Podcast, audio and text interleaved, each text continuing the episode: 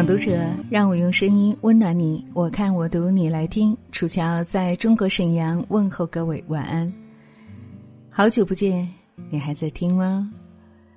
今天在朋友圈发飙了，因为小子参加了一次特殊的选拔考试，没能入围。其实原本我也没有抱什么希望的。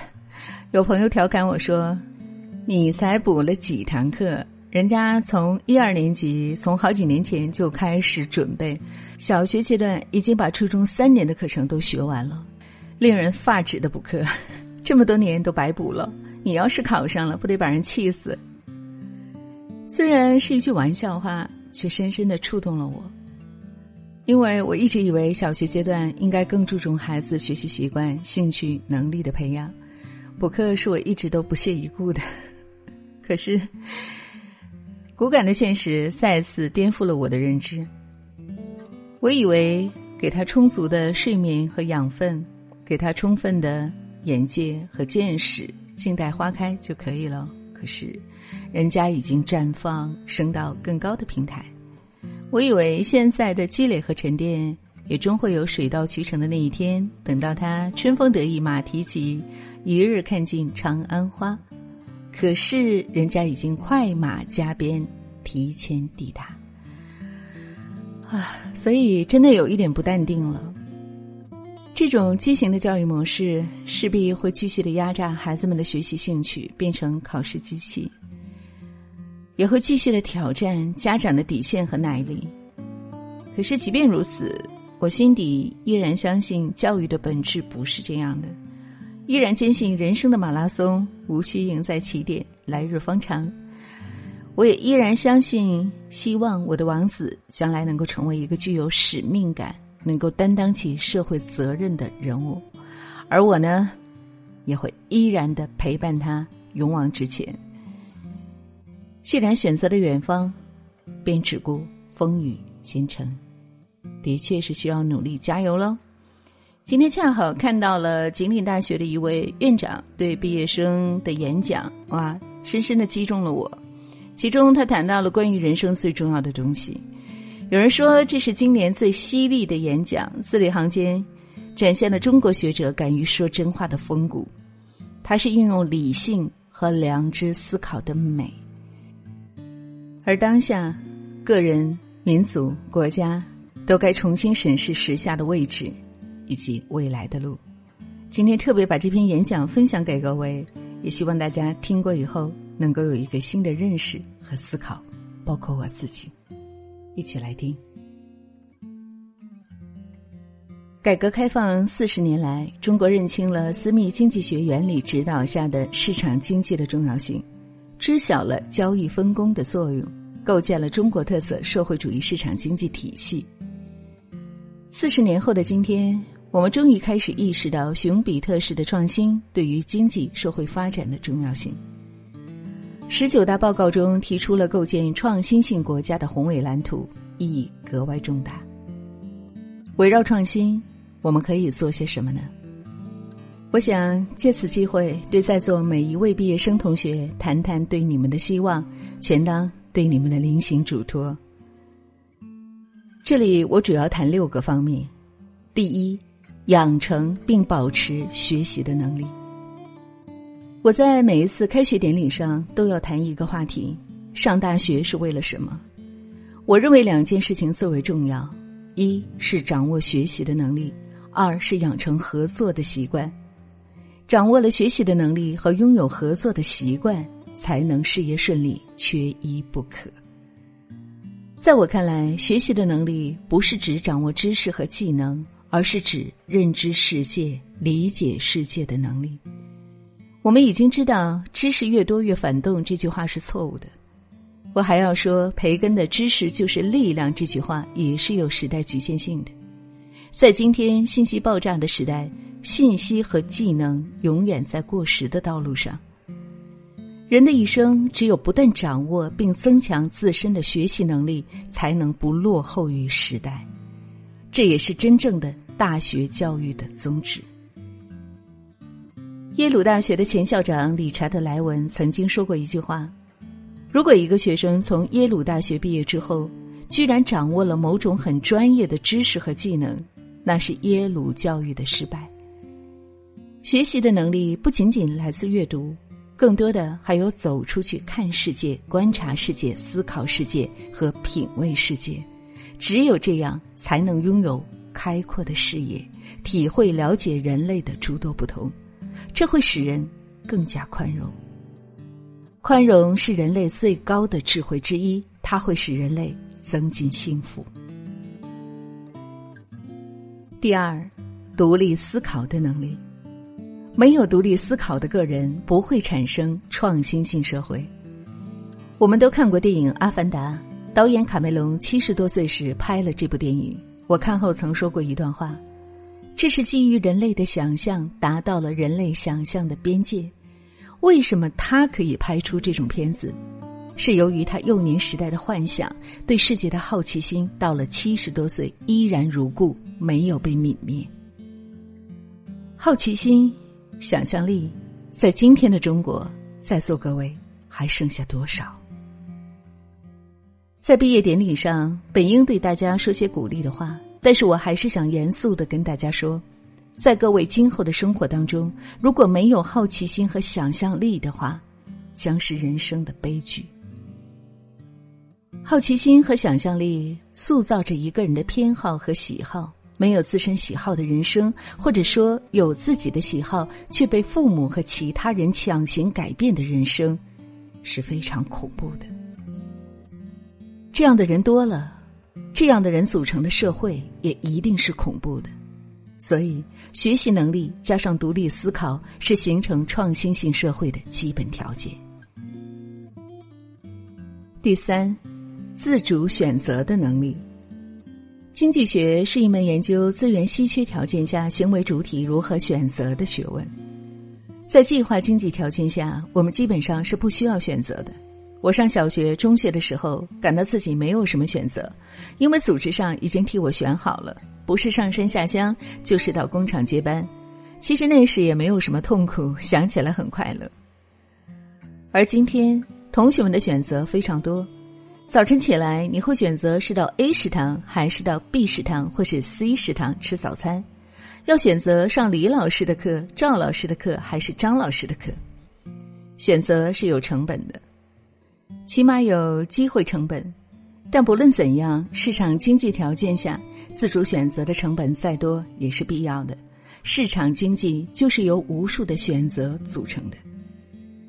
今天在应试教育体制下，大家还有多少自主选择能力？近几年经常遇到大学同学朋友打电话来说：“我孩子或者亲属今年要高考了，请你跟我说说哪一个专业更好。”我问他们孩子自己喜欢什么，经常的回答是不知道。在座的各位家长，你们可能更清楚是不是这样？这是一件很悲哀的事情。在我上课提问时，很多同学不敢正视我的眼睛，目光所到之处，他们基本都是放下眼帘，好像他不看我，我就看不到他一样。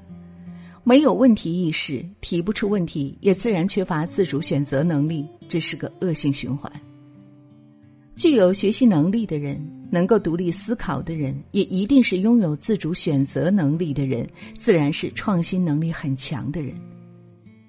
谈及自主选择能力，我想谈一点个人体会。现在大家基本上都已选择好了职业，未来还可能有许多新的选择。今天谈这些体会还不晚，也许对你们有参考。经济学强调发挥比较优势。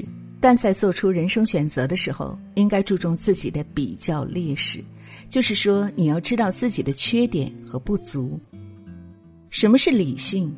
理性就是知道自己是无知的，或者说知道自己的不足。当你深入了解这些之后，比如在选择职业的时候，就要尽量回避因自身缺陷或不足难以胜任的领域。这样做。不仅避开了自己的不足，实际上也是选择了你的比较优势，而且会使自己更加快乐、宽容。你不会见到某同学去金融机构做得很好，并产生“凭啥我不能去金融机构？大学时我金融学成绩比他好”之类的不正常心态。冷静的了解自己的比较劣势，会让你有一个健康的心态。你会认为那个同学成功是因为他确实很优秀，而在他很优秀的那个方面，我却是不足的。所以，了解自己的不足却不回避，一味的同他人比较，盲目跟风，无异于人生的铤而走险。第四，审美能力。如果展开一幅世界经济地图，你会发现每个国家都有自己的比较优势。比如，美国出口的是金融服务，日本出口的是制造业技术，中国人出口的是劳动力，欧洲人出口的是古老的贵族文明积淀下来的审美。几乎所有的奢侈品都来自欧洲。审美是一种历史积淀，前提是一个国家历史文化的连续性。这个话题其实是很沉重的，在此我只想谈谈自己的体会。对个人而言，审美是一种品质和修养。我非常高兴的看到，在今天的毕业典礼上，大家都穿着皮鞋，穿着带领子的正装。我跟赵勇书记提出过，毕业典礼上同学们的着装要求。为什么？看看我们的校园里，许多男同学穿着一条大短裤，露着带毛的双腿，穿一双拖鞋，身披庄严的毕业礼服，满校园的逛。你们觉得美吗？今天走在世界上任何一个地方，判断一个人是否是中国人的标准，基本上就是服饰与行为。针对个体，主要看服饰。相对于其他亚洲人，中国人的服装搭配，比如衣裤、鞋帽、鞋袜等的搭配，基本是不合体的，远远一看便知道是中国人。在亚洲人里，韩国人喜欢穿着鲜艳、穿得素雅且搭配合理的，多半是日本人。如果是团体看到一个人在说，几乎所有人在听是日本人；一个人在讲，一半人在听，一半人乱哄哄的是韩国人；一个人在说，少数人在听，多数人各干各的，大多是中国人。审美是一种尊严意识，是一种自我尊重，也是对别人的尊重。在庄重的场合。一个没有仪式感的人，着装随意的人，既是对自己的贬低，也是对他人的极大不敬。在更大意义上讲，审美可以让人知晓世界上的美好与丑恶。它告诉每一个人，人类的行为应该是有底线的，知道有些事情是绝对不可以去碰、不可以去做的，而不是为达目的不择手段。这样，我们社会的道德水准才会有所提升。第五，战胜困难的能力。人生中困难是常态，幸福是短暂的。海明威说：“勇气就是优雅的面对压力。”人的一生中能成为优雅的人太难了，这也是我自己经常苦恼的问题。有时候我跟同事说话时会忘乎所以，事后会反思自己的不优雅。但是优雅的面对压力，真的是一件很难的事情。一个人在压力面前，如果能做到优雅的话，这本身就说明你真的能够把困境作为常态。这一点对大家未来的人生、工作非常重要，会增进你的幸福感。最后一点，要做一个具有使命感的人。我不想在这里空谈使命感，不要把它看作离我们很遥远的神圣之物。一个人做好自己每一个人生阶段中应该做好的事情，把自己喜欢做的事情尽可能的做到极致，甚至像清教徒那样对待自己喜欢的职业，并愿意为此努力一生，你就是一个具有使命感的人。所谓工匠精神，本质上与这种对职业的敬畏与使命感的理解和坚守密不可分。工匠精神与功利主义。无缘。在此，我还想强调的是，今天的中国已经不是国土沦丧、家破人亡的民族危亡状态，而是处在快速崛起的进程当中。过去的为中华崛起而读书，不应当是现在大家读书学习的目标。今天的中国面对着前所未有的经济全球化的大环境，面对着如何成为创新型国家的重任。只有我们每一个人在座的每一位毕业生同学成为真正的人，即成为具有学习能力、独立思考能力、自主选择能力、审美能力、战胜困难能力和有使命感的人，你自己的一生才会幸福，我们这个社会才能不断进步，中华民族才真的有希望。